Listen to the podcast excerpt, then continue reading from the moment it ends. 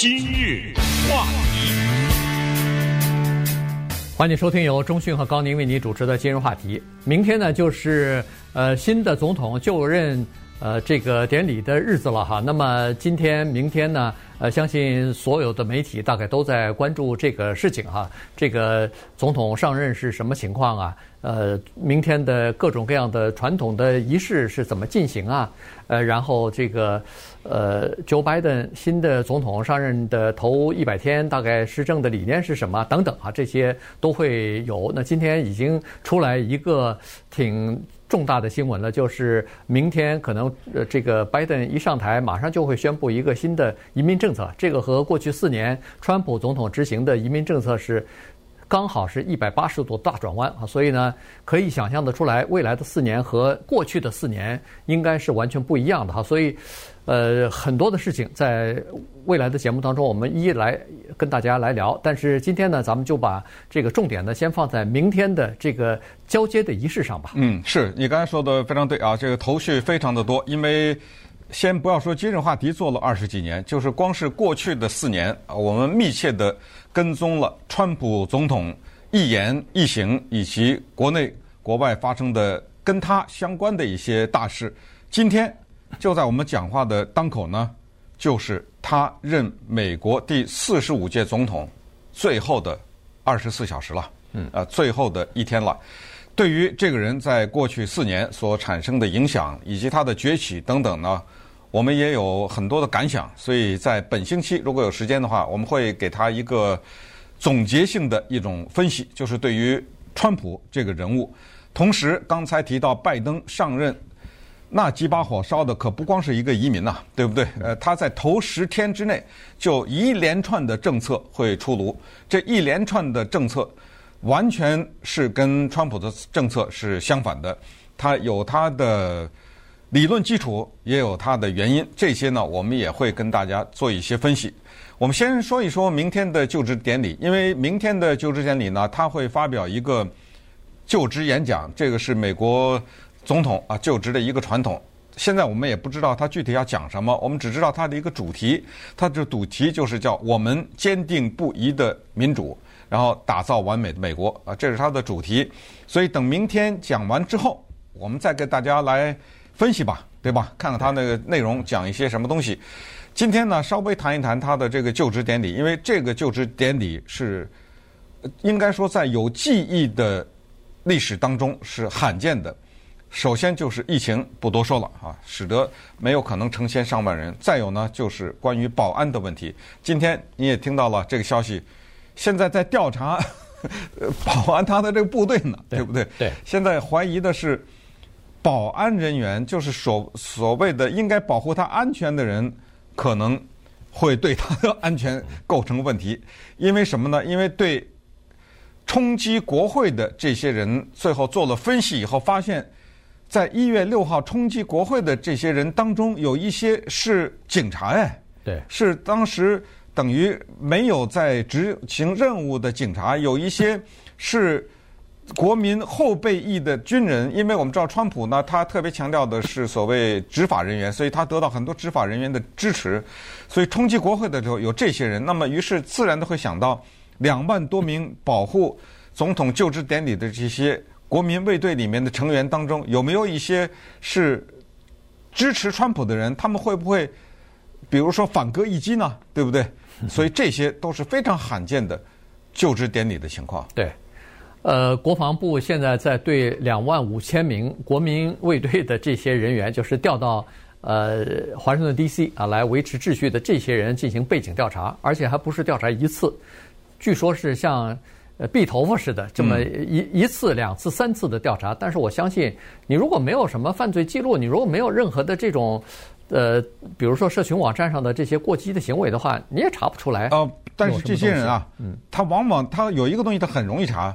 就是你上什么样的网站，你这个隐瞒不了啊。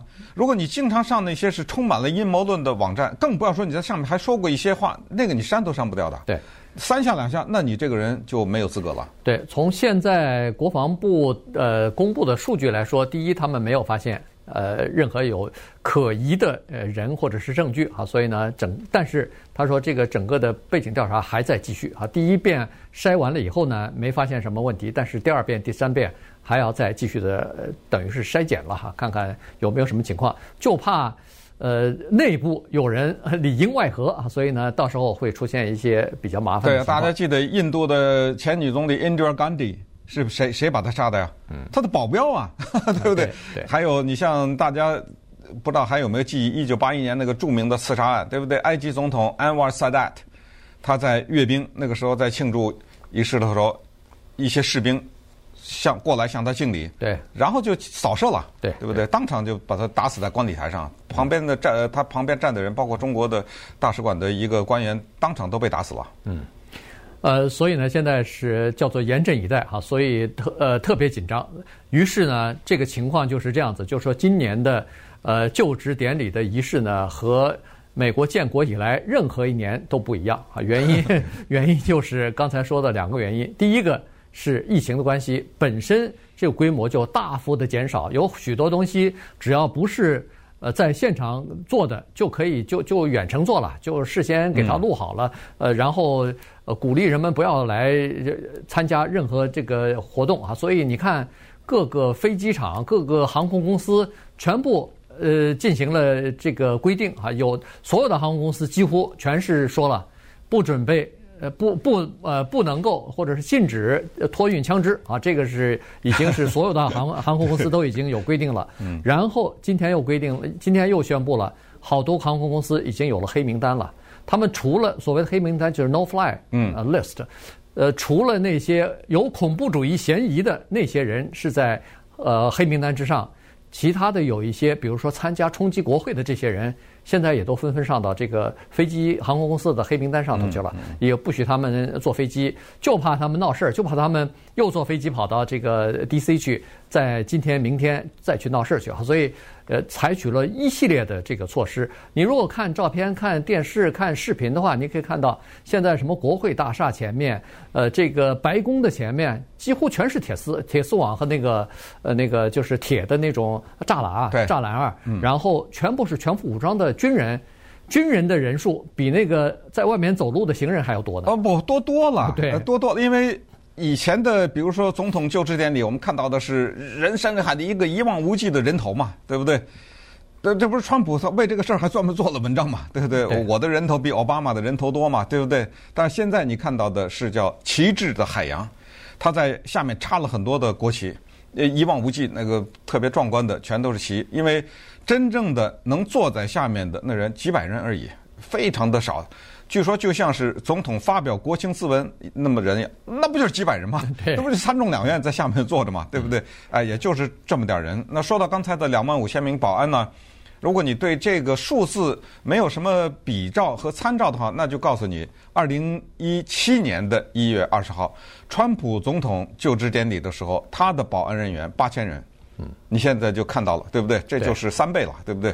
是这么一个情况。那。还有一个情况呢，刚才说的，一是疫情，二是保安嘛，对不对？还有一个一情况是一百五十二年以来也是第一次发生，那就是在交接的过程当中，前任总统不参加这个仪式，也就是明天一大早，川普总统走了，呃，他回到佛罗里达，他将不参加这个仪式。这个呢，他之前在推文上也也说了，那大家也都听到了，谁去参加呢？他的副总统彭斯参加，啊，这个姿态呢，也是显示出对民主的和平的交接的一种尊重吧，也是等于我们叫说代表了，对不对？彭斯就算代表他了吧。如果彭斯也不去，呃，这个事儿就比较严重一点，对吧？对这个呃就不是一百五十二年，那就可能就历史上没有过的了啊。谁会去呢？奥巴马当然夫妻啊，克林顿夫妻，小布什夫妻，有一个人他的。嗯，不出现会比较引人注目，但是所有的人都理解，就是九十六岁的卡特总统和他的太太。卡特总统，我稍微想了想，在他离职了以后，他一共参加过六次的总统的就职典礼，他最后一次参加就是 Trump 的二零一六年，所以这个呢是等于他离任以后第一次不参加一个总统就职典礼。但是一个九十六岁的老人，天又这么冷，华盛顿对吧？所以他的不参加，我觉得非常可以理解。而且他尽尽管不参加，大家知道他是这个身体的原因，年龄大了嘛，高龄了。但是他还是送送去祝福了啊！他最最视频嘛，哎，就是视频啊，什么衷心祝福啊之之类的这些话，他还是到了，就是礼仪到了。说到一九呃这个一百五十二年呢，必须要提到呃，这是一八六九年的事儿哈，这个是哎是啊对，一八六九年嘛，呃这个 Andrew John 啊 Andrew Johnson 啊，他就是。呃，好吧，咱们等那个呃 广告之后再说吧。我听见音乐已经响起来了。对对对，因为这段历史呢是蛮有趣，关键还有就是，呃，对于美国宪法哈，有一些关于这方面的了解，呃，真的是我们还不一定很清楚呢。今日话题。欢迎您继续收听由中讯和高宁为您主持的今日话题。明天呢就是总统的就职典礼了，但是呢今年呃冷冷清清哈，原因刚才说过了，有几个比较大的原因，最主要的就是疫情的关系哈。另外一个呢就是在两个星期之前，一月六号的时候刚刚发生过冲击国会的这个事情。那么呃就职典礼呢刚好又是在。冲击国会的那个地方，呃，就同一个地点，恨不得是 来举行，就是室外，就是在户外，在国会山庄的这个西门哎西侧的台阶上面来进行啊。所以呢，呃，整个当然现在就是如临大敌一般，要做好安全防范工作。如果明天再发生暴力事件，再发生这种呃这种冲击啊，这这种事情，那嗯，那美国的这个笑话就大了哈，这个变成全世界的一个这个。呃，就是关注的一个焦点了哈，所以可能性极少吧，哎，极极少。那明天可以想象得出来，但有凡但凡有任何人跳出来或者做这些事，马上立即就是强制手段就开始镇压了哈。所以应该应该是这么想。那顺便说一下，就是呃，今年呃，媒体一直在报道这个一百五十二年，一百五十二年，这是一百五十二年以来呃第一次呃一个。卸任的总统不去参加接任者的这个就职典礼，这说的就是一八六九年的这个 Andrew Johnson 哈和那个 Ulysses 呃 Grant 啊这这两位总统的事情。当时他们两个人呢，两位总统呢也是闹得非常的尴尬哈，闹得矛盾非常深。那当然这个，呃，不是冰冻三尺非一日之寒，这两个人的这个政治理念是完全的呃分歧的哈，非非常大的分歧。在一八六五年林肯总统去世之后，就是被暗杀之后，这个 Andrew Johnson 呢作为副总统已经接替了总统的职务，但是他在这个呃一八六八年的选举当中他失败了，一八六九年的选举当中他失败了。呃，败给了这个 Grant，因为 Grant 呢是当时南北战争当中，美国内战当中他是北军总司令啊，这个南军将领啊，对他南南军的总司令咱们都知道叫 Robert Lee 嘛，对，所以北军总司令是这个 Ulysses Grant，所以他作为格兰特将军啊，格兰特将军，他作为叫做民就是战争英雄啊，这个作为美国的英雄呢，呃，在竞选当中当然就高票获选了，但是他从一九呃一八六五年之后。呃，林肯总统这个被暗杀之后，他和那个 Andrew Johnson 之间的矛盾就一直不可调和，双方之间的在政策方面，在这个很多问题方面都没有办法调和啊。这个呃，尤其是他看不惯这个 Andrew Johnson 当时还是一个种族主义者呢，所以他是，而这个格兰特将军他是带领北军呃打南军的，他是带领北军要坚持解放黑奴的这么一个。这么一个政治人物哈，所以他和呃这个 Johnson 之间就有这个这个矛盾。所以当时他当选以后，在这个就职典礼的时候呢，在这个之前，Johnson 就拒绝参加他的典礼。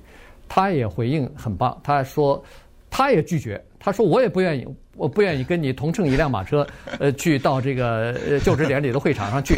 所以跟这次的情况真的非常像啊。这次呢。川普先是发了一个推特，说是我不会去参加，呃，这个就职典礼。那个那面这个 Joe Biden 马上说，我也不欢迎你来。这里面我想这两次啊，有一个重大的区别，就是 Johnson 呢，他没有否认他败选啊，对，呃，是吧？嗯，呃，这是一个重大的区别。说到这历史呢，等下我们给大家再回顾一下。既然谈到这个话题哈，就回顾一下美国的宪法呀。对于一个人拒绝承认他败选是怎么说的？对于一个前任的总统拒绝参加新总统的就职典礼，宪法是怎么说的？但是先再跟大家汇报一下，明天会发生什么事情？因为，呃，也许啊，你会对这些事情感兴趣。但如果你是一个川普的支持者，你说对他不感兴趣也无所谓，反正至少了解一下啊，美国现在在这一次的就职典礼上将会发生什么事情。首先呢，将没有叫做就职舞会。这个是一九四九年以来的第一次。从一九四九年以来，每一次总统就职呢，他都在一个叫做 Water E. Washington Convention Center，这个是一个华盛顿的大的会展中心，在这儿有一个就职的舞会。但是这一次呢，历史将记载下来，这一个大型的会展中心变成了一个临时的医疗中心，是专门为那些。罹患了新冠病毒或者被新冠病毒感染的这些病人提供，比如说每隔六尺就是一个床啊啊，每隔六尺一个床，然后大量的医务人员在这儿来抢救罹患这个病症的人。这个会展中心从跳舞变成了一个急救的中心。有人说呢，可能七月四号再补办一下吧。这个是 James E. Clyburn，这是黑人的一个著著名的代表的南卡罗来纳州的参议员了啊。他是他这么说的，七月四号再补办，看吧，对不对？看七月四号是怎么样，疫苗还是怎么样？这是一个事儿。还有一个呢，就是有一个人会去唱国歌。他叫 Lady Gaga，这个是好莱坞的著名的呃，又是歌星又是影星的这么一个人。然后有一个人呢，还会去表演 Jennifer Lopez，大家都知道啊，这个是 J Lo 嘛啊，著名的拉丁裔的一个演员、歌星、舞蹈啊等等集一身的这么一个艺人。同时还有一个好莱坞的明星叫 Tom Hanks，他明天晚上要主持一个长达九十分钟的表演。这个表演呢是在电视上和在社交。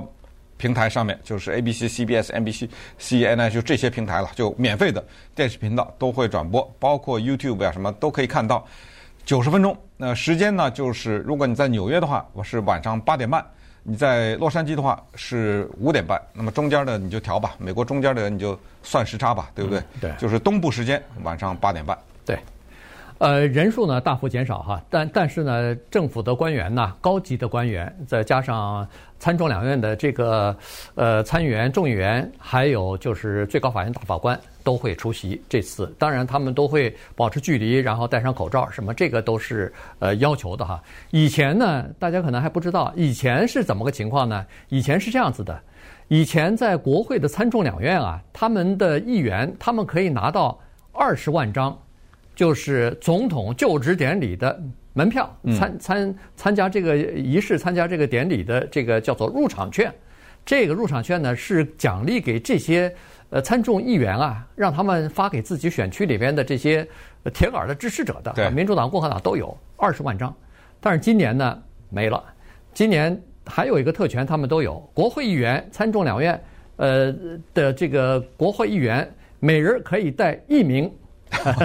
来宾去参加，好惨呐！从从二十万变成一个，对，呃，所以呢，这个是一个非常大的变化。所以就是说，为什么这次的人数少到少到这样的一个程度，就是是大幅的缩减哈。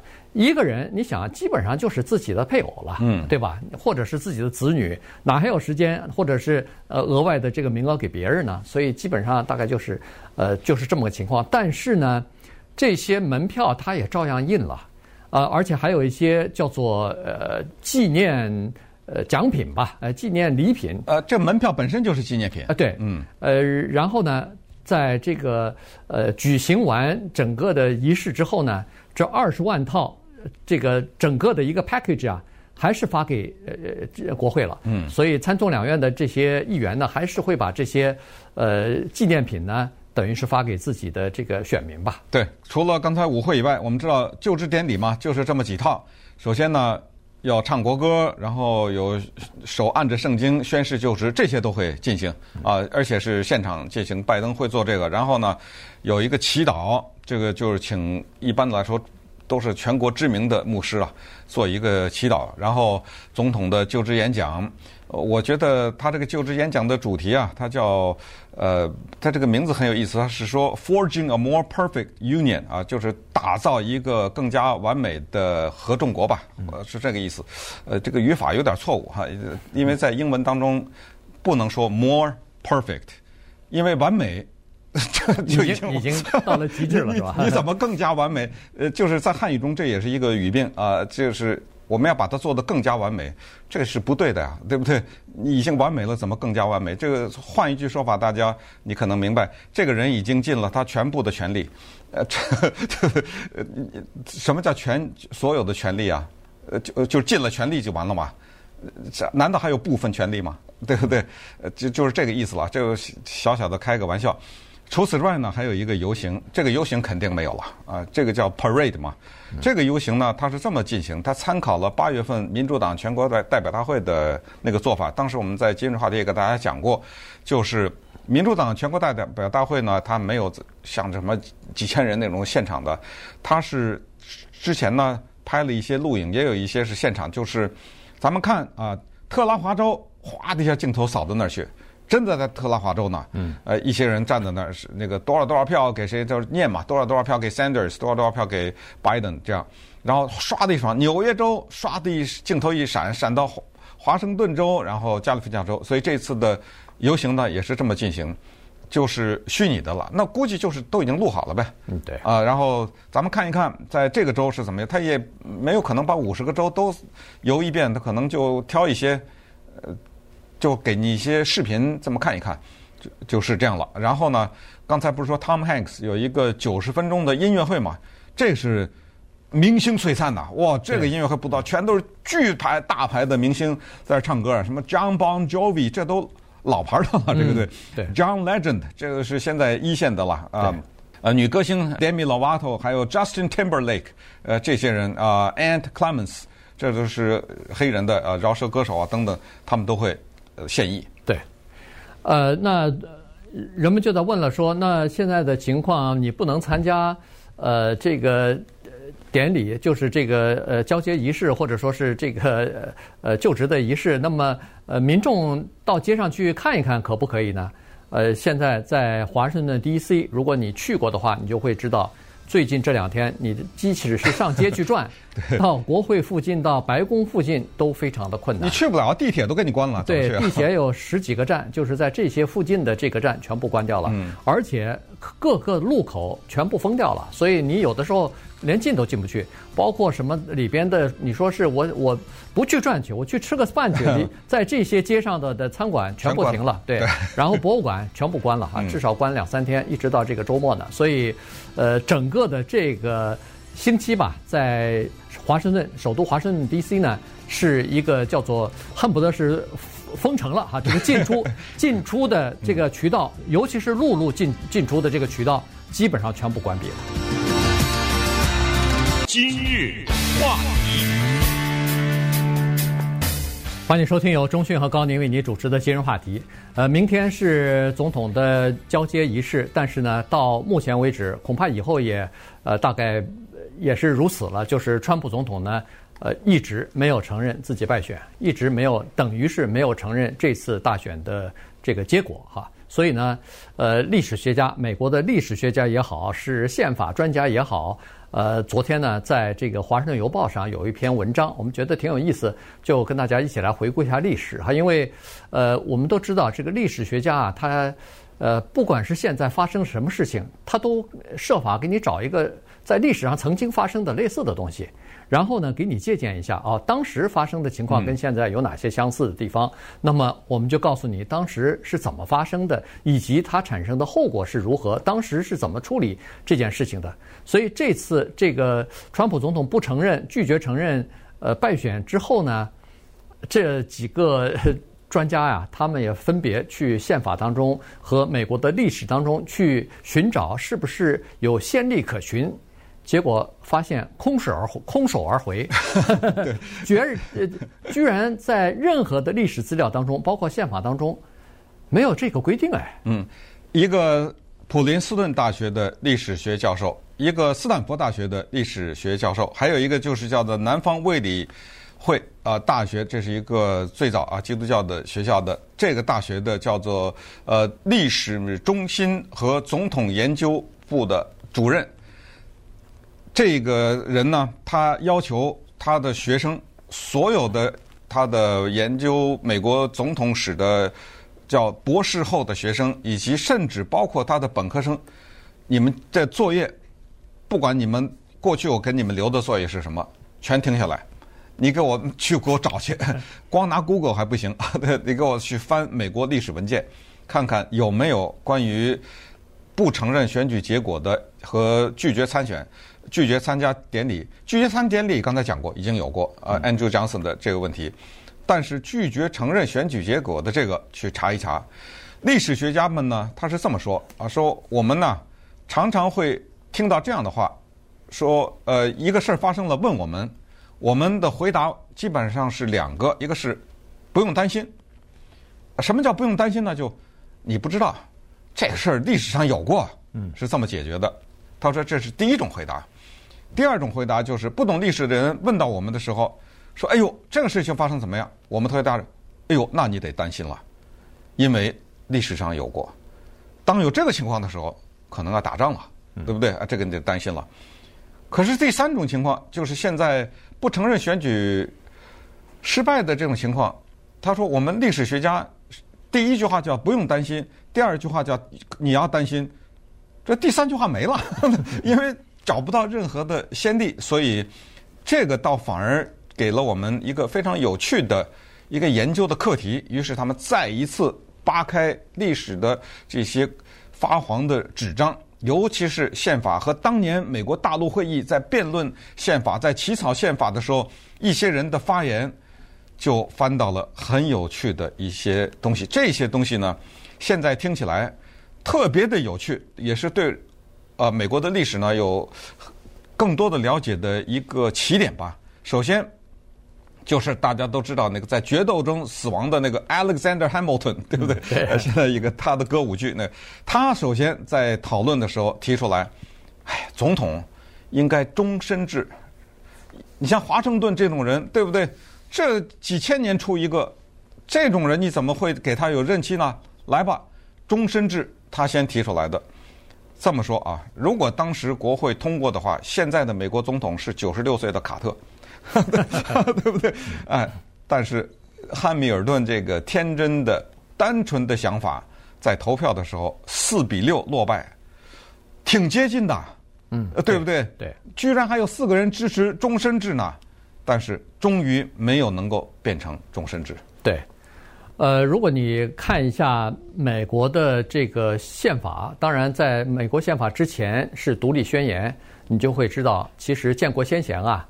在设立美国的体制的时候，三权分立的这个体制的时候，在设计宪法的时候，他就多次考虑到，就是要把权力框在一个框架上，要让这个权力不能无限的扩大和绝对化。你不能拥有一个绝对的权力。美国三权分立不是相互之间就是制约嘛？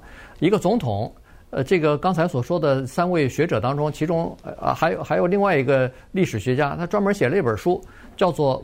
总统不能成为国王，呃，原因就是总统的行政权力是受到宪法约束的啊，所以在这个待会儿我们讲几个，就是当时讨论啊，建国先贤他们非常有智慧，他们知道人的这个弱点，他们知道一个人呐。他得到了绝对的权力之后，他可能会采取什么行动？他可能会恋战，就是所谓的恋战，就是留恋的恋，那个呃战就是那个客栈的战。哈，他他可能想一直留在台上，他可能想终做一个终身的总统，但是不行，民主制度就是要求你不能做这个终身的总统啊。所以，呃，在这个大陆会议讨论宪法的时候，有过激烈的争辩。当然，大部分的人认为说。总统是应该受到限制的啊！首先，终身制是不行了。那么，就有些人认为说，那么我们是不是可以把这个总统的限期任呃任期啊，给他限在一只能任一个任期呢？把他的权利给他限制住，而且限得死死的，最多就是四年呢？哎，这也不行。还原因就是说，四年的时间使得一个人呢，是他当了总统之后，他这个权力是非常大的。美国的总统权力非常大，关键是他手中有武装部队，他是美国三军的统帅啊，是这个总司令啊。所以呢，四把如果把一个人的任期任在限制在一个任期之内，那呃注定这个人将会死死地抓住权力，他反而不肯让开他，他反而不肯撒手。所以呢，在辩论的时候，曾经有人就提出说，如果把限期呃任期呃限制在一个任期是不合理的，原因是你可以想象人的弱点，他就是这样，当他刚把这个东西捂热的时候，你让让他从手里头抢走夺走的时候，那他是要反抗，他是要这个不肯放手的，于是这个就会造成非常多的麻烦。嗯，说这个话的人叫 Governor Morris。请注意，他的名字叫 Governor 啊，他不是州长，呃，是他的名字叫 Governor，他姓 Morris。这个是当时大陆会议里面讨论宪法的最年轻的一个政治家，而且那个宪法像一开始的呃讨论的宪法呀什么里里面著名的句子都是他写出来的啊。他当时就是这样说的，他说一届总统不行，因为会导致内战，这是他第一个。提出内战的这个说法，为什么呢？他说，因为当一个总统啊，他有野心的时候，而且有野心就算了，他还有能力，那就麻烦了。就拿破仑，对不对？这这些都是历史上有。之所以把什么三军统帅的职务赋给总统，也是他们参考了中国的这个赵匡胤嘛，不 没有，对对不对？你皇帝在这当着呢，你的军队在另一个手里，你这当什么呀？你这皇帝，对不对？三三下两下他就给你披个龙袍，他就给你把这个位给你篡了，你知道吗？所以，呃，他们想的很周到，但是呢，是这个叫做 Governor Morris 的人。他提出来的这个呃，而且 Governor Morris 这个人特别值得一提，就是当时华盛顿有奴隶，什么杰弗逊杰弗逊家里有奴隶，他是最早提出来反奴隶的这么一个人，呃，也是呃国会里面。最多情的那个人啊，他去跟人家的太太偷情，然后被先生回来，先生回来以后光着屁股他往外跑，跑了以后被马车压断一条腿截肢了啊！他大家看到他的照片不没有照片啊？那时候就大家看到他的图画都是只有一条腿啊，就是呃这么一个人。他这个 Governor Morris 还做了一件非常大的事情，就是他当时买了一块地，非常大的一块地。以非常便宜的价格，这块地现在叫纽约的的那个 Bronx 啊 等等等等啊。但是呢，就是说他提到了这个问题。那关键有一个现在已经找不出这个人的名字的一个人，他当时的署名呢，就是叫一个老辉格派。对，哎，哇，这个人说的那一串话，好像他活在二零二一年呐。所以稍待会儿呢，我们就把这一个现在居然找不到他的名字的这个人。他当时担心一个有野心的总统夺权的这一串话讲给大家，觉得这些人真的不可思议的智慧。今日话题。欢迎继续收听由中讯和高宁为您主持的金融话题。这段时间呢，跟大家讲的是，呃，回顾一些历史哈。当然，待会儿还有一些现实的这个故事。那么，在历史当中呢，人们就突然发现说，在在制定宪法的时候啊，呃，美国的建国先贤们啊，他们没有考虑到有人会，呃，不承认这个选举的结果哈。所以呢，在这方面呢，居然。只言片语都没有，没有留下来过这方面的东西。但是呢，他们确实是考虑过要限制总统的这个权利的问题哈。所以呢，刚才说的这个 Morris 啊，Governor Morris 是一个，呃，另外一个人呢，就是宾州的一个参加这个，呃，宾州议会还是弗弗吉尼亚州的这个宾州啊，宾州议会呃这个讨论的这么一个，就是讨论宪法的这个呃宪章会议的这么一个老辉格党的这个说法哈。呃，这个记录是留下来了。这个记录呢，他是这么写的：他是说，呃，他是在一个反联邦主义的一篇文章当中呃写的哈。他就是说，呃，让我们假设，嗯，这样一个情况，就是这位总统啊，他在自己的军队当中受军人的爱戴，这些军人不愿意和他分开，也就是说，他总统要卸任的，他就要卸掉这个职务了嘛。当时。华盛顿将军，呃，这个打完了独立战争之后，呃，回到国会第一件事就是先把军权交给议会啊，原因就是美国的议会它不能让你打完仗以后继续留着这个军权呢，军权是属于国家，是属于人民的，不是属于某一个人的啊。所以这个是在美国的这个政治体制当中是非常明确的规定的。所以他就是说，这个是这个人他军人他不愿意和自己的统帅分开。那这时候我们只需要再假设一件事，就是这个总统或者这个总司令，他。并不像我们的华盛顿总统那样有这个个人的美德，同时又很谦虚，同时又热爱自由。他又没有这三样东西，那么这时候我们可以想象，美国将会由一个暴君所统治。嗯，接下来还假 还在继续假设呢。呃，他这一连串的假设，慢慢的历史都会慢慢发生，好吗？再假设。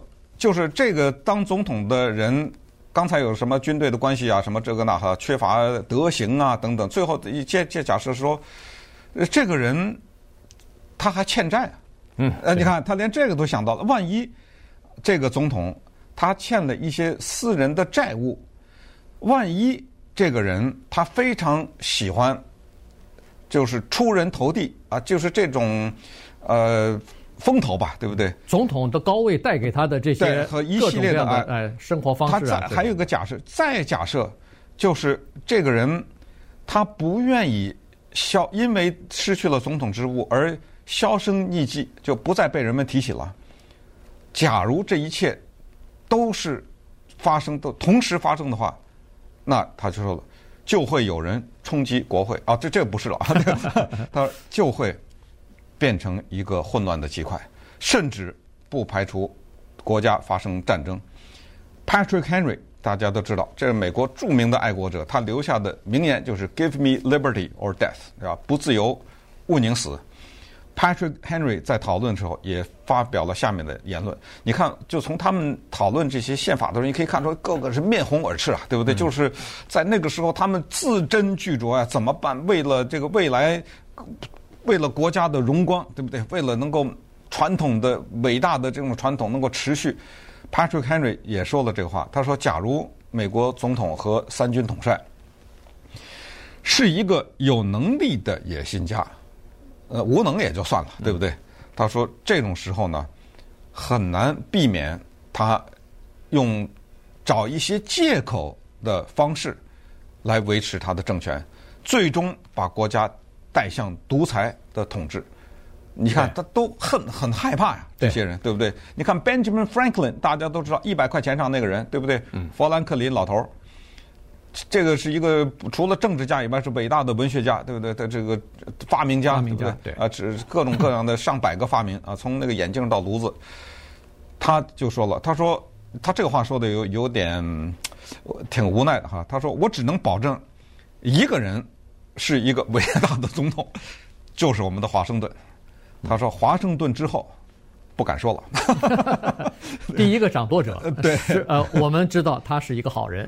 除此之外，他的继任者是什么样的人，我们心里没谱，因为还没出现，或者还没出现，要么就是我们还不知道这个人。所以呢，他就说，和其他地方一样，行政权力的这个叫做。一直在扩张。如果要是把这个总统的权力无限的扩张，让他有无限的权力和绝对的权力的话，那么最终我们将会回到叫做君主制，呃，将会从一个总统变成一个国王了。呃，国王就有绝对的权利啊。